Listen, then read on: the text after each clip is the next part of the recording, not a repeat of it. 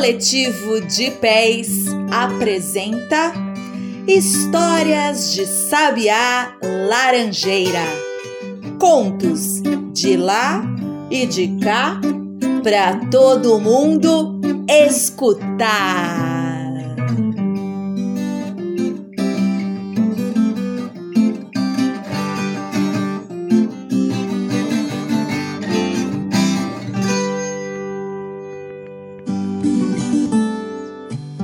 E a história de hoje é uma homenagem ao nosso amigo Ditão Virgílio. Vamos lá? O Saci e a África. Num tempo muito antigo, numa época diferente, a terra partiu no meio, separou rapidamente. O Brasil e a África viraram dois continentes, devagar se afastando, mais e mais ali para frente. Um negrinho que brincava, tão entretido não viu.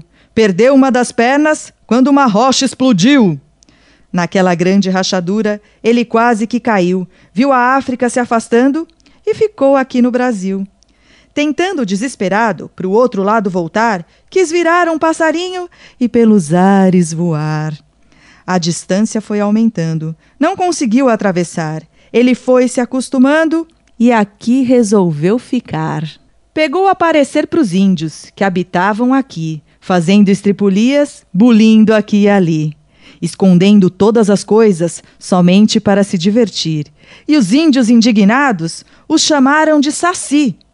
Até hoje sua morada é no grande bambuzeiro, trança crina dos cavalos, gira no vento o tempo inteiro. Muito esperto, bem de bola, brincalhão e muito arteiro, acabou se transformando no moleque brasileiro. E muito tempo depois, o Saci então viu que os portugueses descobriram o Brasil. Tentaram escravizar, mas o índio reagiu e logo uma guerra pelo sertão explodiu. Os índios enfrentaram, não aceitavam a escravidão, morriam nas batalhas, o sangue molhava o chão. Mas o trabalho forçado, isso não topavam não, muito menos ser mandado até mesmo na religião. Então os navios negreiros começaram a atravessar o mar, para os negros na África, feito escravo buscar. Então o Saci pensou, com seus parentes encontrar, todos que vinham de lá, começou a ajudar. Entrava na senzala e os escravos ajudava, dando esperança a eles e muito imaginavam. Fazia estripulias, alguns negros soltava, protegendo do patrão que nunca mais os achava ia na casa grande com a mãe véia conversar, fazendo sua magia para a dor poder passar, fazendo comunicação para os negros orientar. Quando era coisa errada, ele mandava parar. Arrumava os pauzinhos para o Moçambique dançar. Era a defesa dos negros um meio de se armar, para defender dos capangas quando quisesse lutar, e na grande rebelião estava lá para ajudar. Ele também ajudava o mestre da capoeira, arrumando berimbau, aprendendo dar rasteira. Falando com o pai velho, ajudando a feiticeira, que na hora da doença era a grande curandeira. Entrava lá na lavoura de café ou algodão, dava ajuda aos escravos que fracos caíam no chão. No jagunço perverso, ele dava uma lição. Invisível no vento, dava-lhe uma surra então. Vez em quando o negrinho se transformava num pombo, levando os escravos, guiando até o quilombo, salvando do capitão do mato, nele até dava um tombo, no rodamuinho do vento dava uma surra e assombro.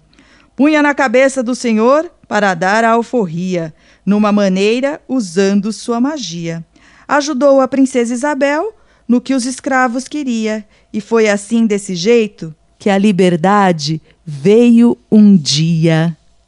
Agora dança congada faz magia no terreiro, brinca com a mãe de santo com seu jeito arteiro.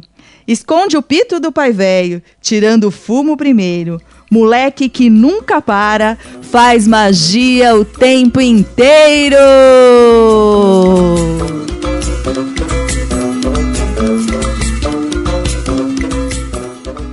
E o Saci tem alguns amigos que a gente chama de seres encantados da floresta.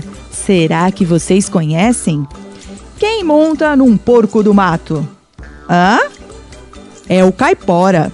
Ele não gosta que caçem na mata. É o guardião dos animais. E quem galopa sem enxergar? A mula sem cabeça, que tem a cabeça de fogo. Dizem que o dia que ela aparece é na quinta-feira à noite. E quem brilha no escuro? Ah?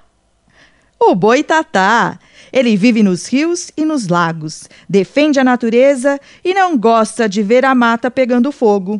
Logo aparece para acabar com as chamas e com quem colocar fogo na mata, hein? E tem também uma que assobia bem alto. Essa é a Matita Pereira. Faz isso quando a noite é sem lua só para assustar um pouquinho mesmo. Tem um amigo muito especial que anda com os pés para trás. Hum? Curupira, defensor da mata. Esse não gosta que cortem as árvores.